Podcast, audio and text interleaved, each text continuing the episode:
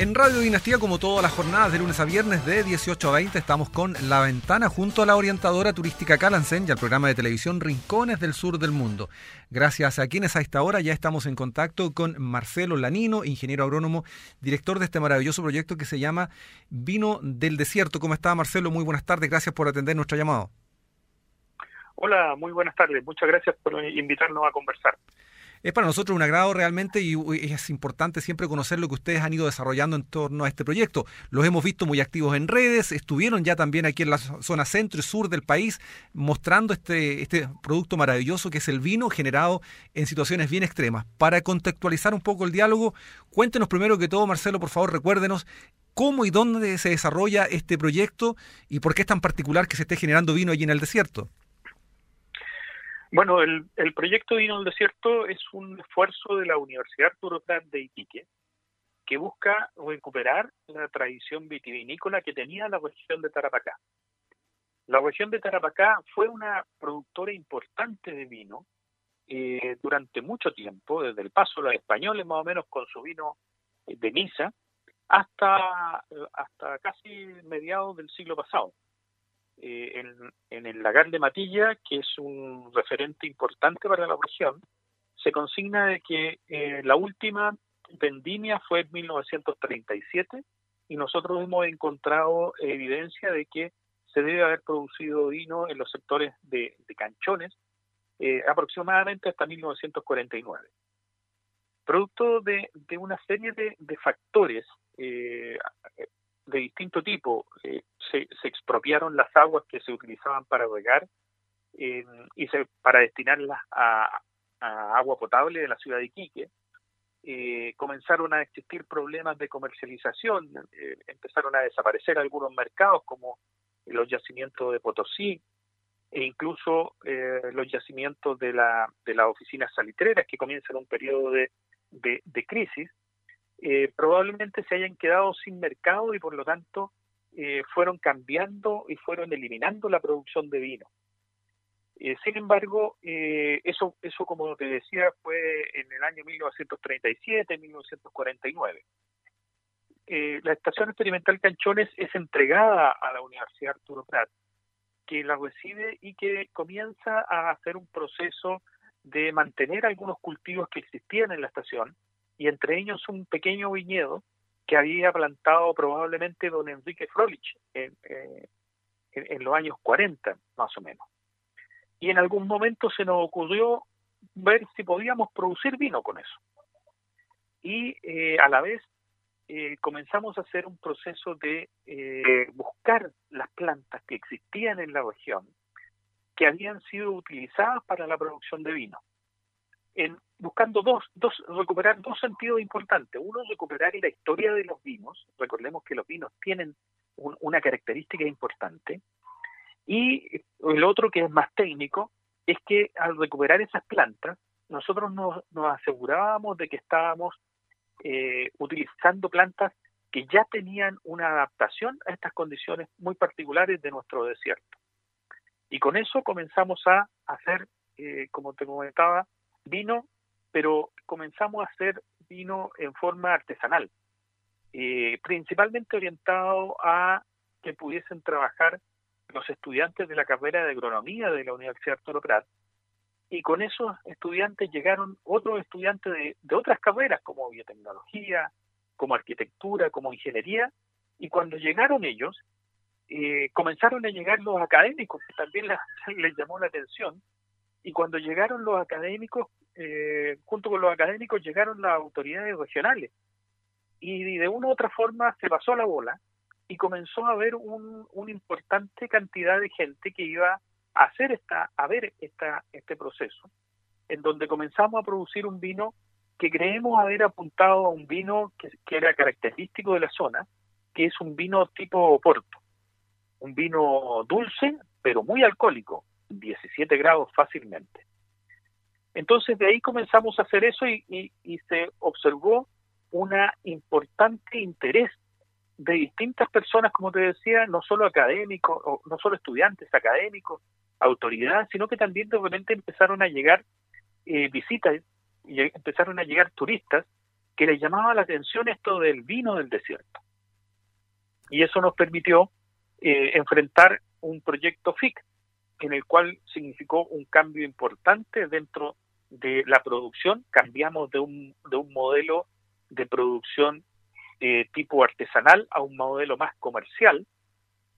Y eso significó una serie de, de, de, aportes importantes. Logramos introducir una serie de, de agricultores que nos acompañaron.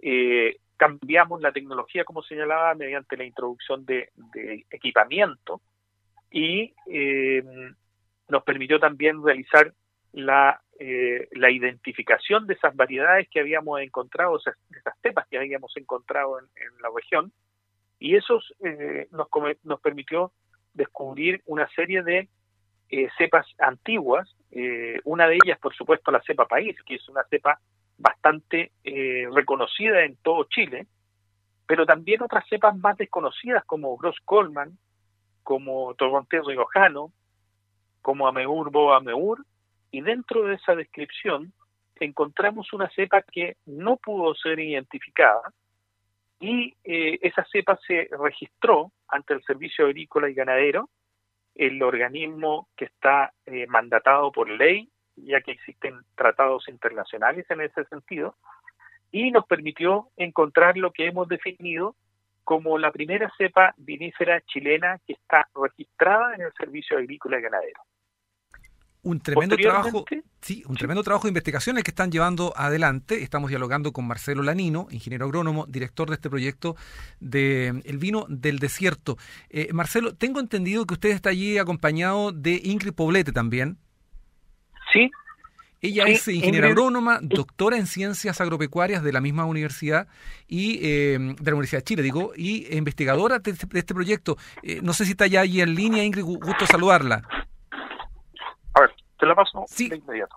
Estamos eh, dialogando con Marcelo Lanino e Ingrid Poblete en torno a este proyecto maravilloso que se llama Vino del Desierto, un tema especialmente atractivo para nosotros que somos zona productora de vinos y además nos mencionan allí el Vino País. ¿Cómo está Ingrid? Muy buenas tardes. Hola, buenas tardes. Ingrid, bueno, queremos conocer desde el punto de vista de, eh, científico de su trabajo qué características tiene esta, esta variedad de, de, parra, de, viña, que le permite adaptarse, tenemos entendido, a condiciones bastante extremas. Y, eso mirándolo en la medida de que también tal vez en un futuro no muy lejano, lamentablemente, eh, eh, vamos a requerir de los conocimientos recabados de este proyecto para presentarlo tal vez en nuestra zona de la zona central, donde también cada vez más presente la escasez hídrica. Exactamente, mira, eh, efectivamente nosotros cuando comenzamos a hacer la colecta de este material antiguo, era buscando una alternativa, porque efectivamente la oferta de variedades que existe a nivel país tienen requerimientos de horas fríos que se cumplen perfectamente en las condiciones de la zona centro-sur. Entonces, con nuestro clima desértico absoluto, es decir, con un invierno muy cálido, con altas temperaturas diurnas durante el invierno por sobre los 30 grados, con suelos salinos y, con una alta concentración de boro que es muy tóxico para las especies agrícolas, eh, se efectuó este rescate y estas plantas que son productos de esta historia vitivinícola de la región de Tarapacá, en el fondo lograron sobrevivir a estas condiciones tan adversas, tanto desde el punto de vista clima como de suelo. Entonces representaba un material genético importante de rescatar y obviamente eh, comenzamos también un proceso eh, de evaluarlo agronómicamente porque toda la información, incluyendo la variedad, se perdió con el tiempo. Ya esta actividad, como mencionó Marcelo, se perdió en el año 1937 en lo que es Picamatilla, en el año 1949 en lo que es la Pampa del Tamarugal, en donde prácticamente eh, no quedaron viñedos. O sea, las plantas que nosotros colectamos en el fondo eran plantas que se encontraban en distintas localidades de lo que en ese entonces era la primera región de Tarapacá. Esta colecta lo hicimos en el año 2003 y buscamos plantas que visualmente se viesen añosas, es decir, que demostraran que habían permanecido mucho tiempo eh, bajo estas condiciones, porque podría haber alguna introducción posterior eh, que la planta eh, en el fondo estuviera medio creciendo, porque efectivamente nosotros ya habíamos probado previamente con cepas francesas, con uva de mesa también, y ninguna prosperó, incluso utilizando porte injertos que son resistentes a estas condiciones salinas, y que normalmente se ocupan en Copiapó, pero ninguno había resultado. Entonces, de ahí, digamos, la importancia del rescate de estas cepas que constituyen un patrimonio no solamente histórico, sino que genético, por haber sobrevivido a estas condiciones y que en la actualidad dan origen a lo que es la producción del vino del desierto. Sin duda es un tremendo trabajo investigativo que ha dado unos frutos maravillosos. Eh, eh, estamos dialogando con eh, la doctora, agrónoma, por cierto, Ingrid Poblete. doctora, en, términos prácticos, esa experiencia recopilada hasta ahora por ustedes podría ser probada, por ejemplo, en territorios más escasos de agua como se está ocurriendo aquí en la, zona central? Efectivamente, mira, representa una alternativa precisamente por lo que está ocurriendo con el cambio climático, en donde la vitivinicultura y la fruticultura en general están mirando hacia la zona sur por las condiciones climáticas. Entonces, efectivamente, estas plantas eh, tienen una capacidad. Nosotros, de todas maneras, estamos trabajando con un sistema de riego por goteo, es decir, ayudamos a la planta a, a ser más eficiente en ese sentido. Pero obviamente, estas plantas representan una mayor resistencia desde el punto de vista suelo y también desde el punto de vista de las condiciones cálidas durante el periodo invernal. Sin embargo, es importante eh, señalar eh, que nosotros como universidad pública y regional estamos trabajando para el territorio. Entonces, en este sentido, eh, la idea es potenciar este polo de desarrollo primero en nuestra región y posteriormente salir al resto de las regiones. Qué buena posibilidad entonces de poder proyectar este trabajo que están allí llevando adelante. El, tenemos entendido además que en torno a esta mm, producción de vinos hay todo un desarrollo más bien de orden turístico, de sociabilizar todos estos avances, estas particularidades que tiene allí la, zona en donde ustedes están trabajando. ¿Cómo es la recepción de, los alumnos, de los académicos y también del público en general? Efectivamente, eh, este es un proyecto que ha ido creciendo con el tiempo y cada vez más ha pasado a ser un proyecto regional. Entonces, eh, nosotros como universidad hemos abierto esto desde el punto de vista turístico, como lo he mencionado, desde el punto de vista gastronómico, que también se quiere potenciar con los productos locales, con un vino, que tenemos la primera cepa vinífera chilena registrada, que es de nuestra región de Tarapacá, y por lo tanto la idea es eh, potenciar nuestros productos locales con un producto local que como es el vino también.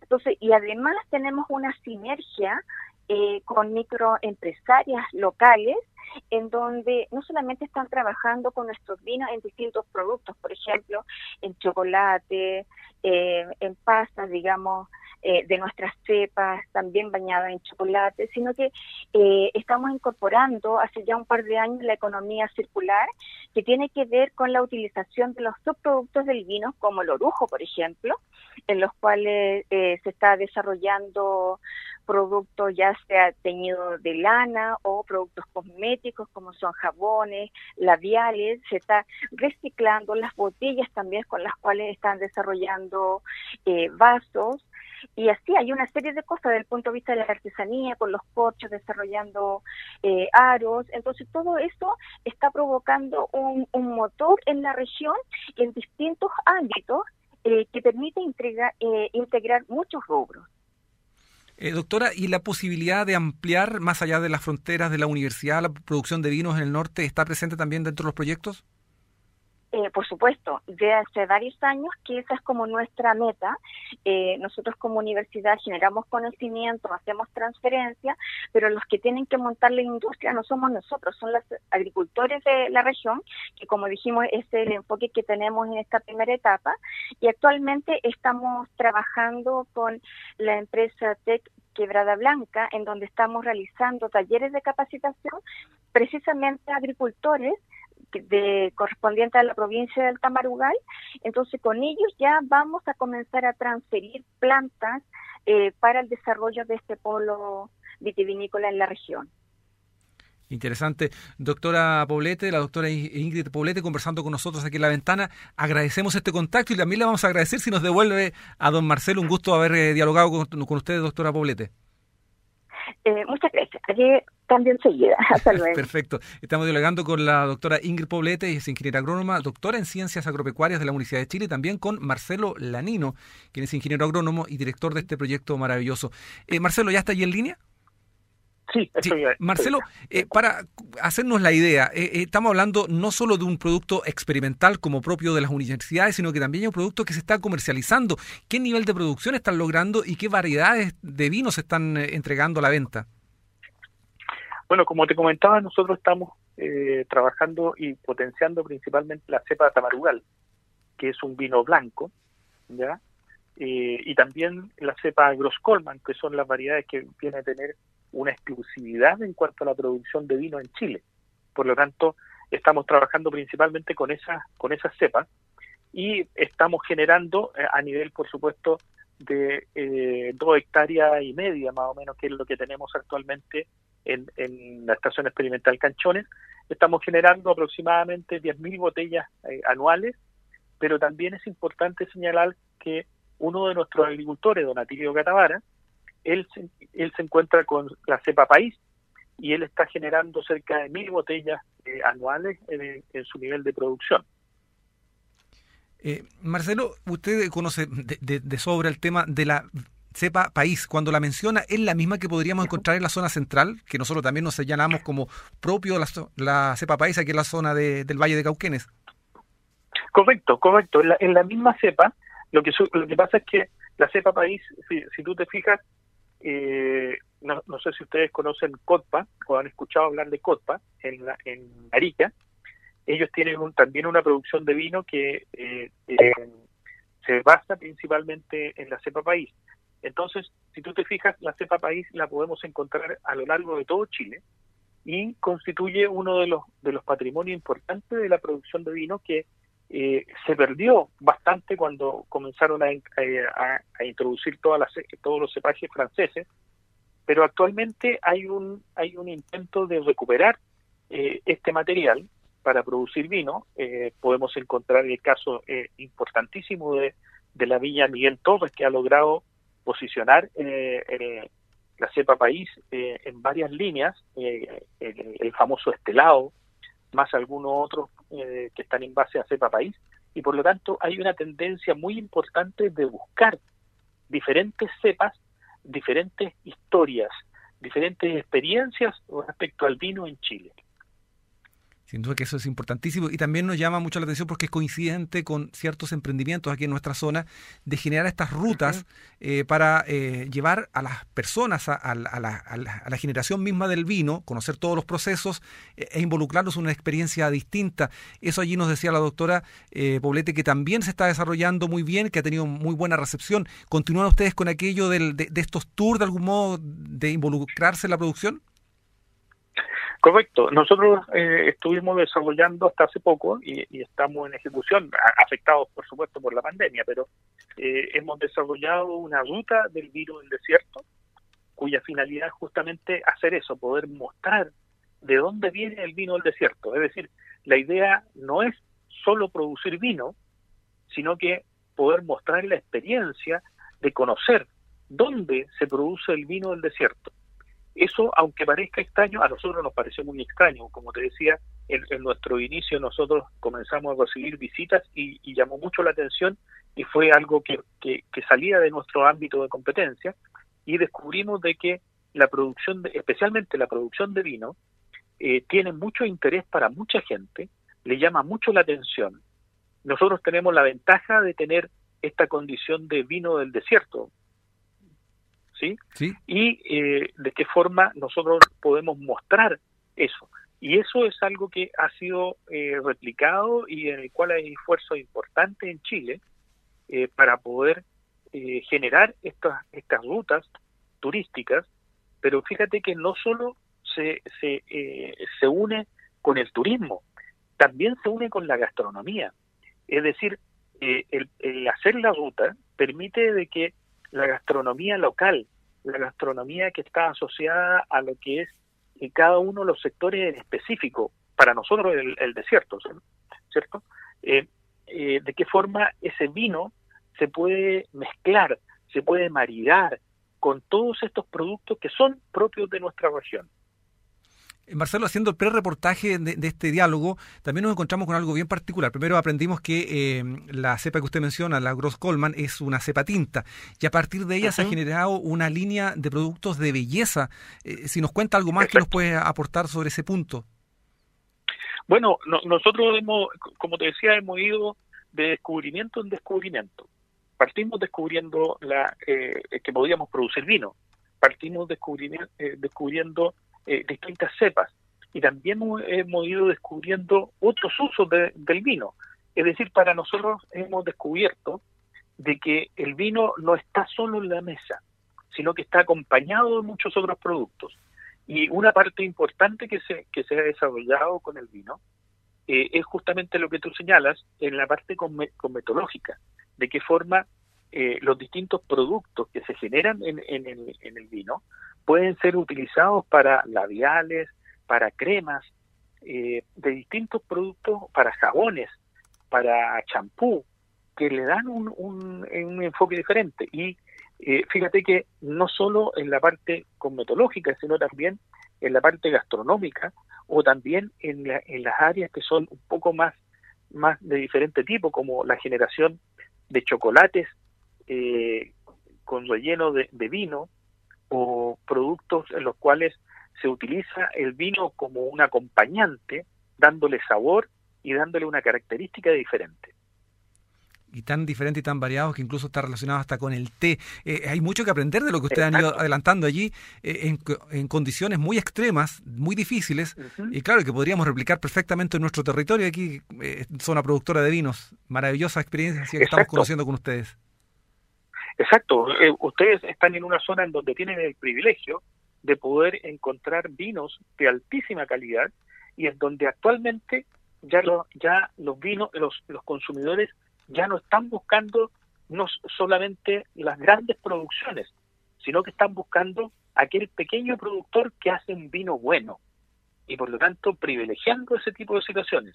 Fíjate que nosotros, eh, aparte del conjunto de factores que son, eh, son negativos, por decirlo así, son debilidades, que estemos en el desierto, que tengamos problemas de agua, que tengamos problemas de salinidad, que tengamos problemas de salinidad en el agua, en, en el suelo, etcétera, todos esos factores nosotros lo hemos cambiado a fortaleza y por lo tanto, como tú decías, llama muchísimo la atención de que sea vino del desierto.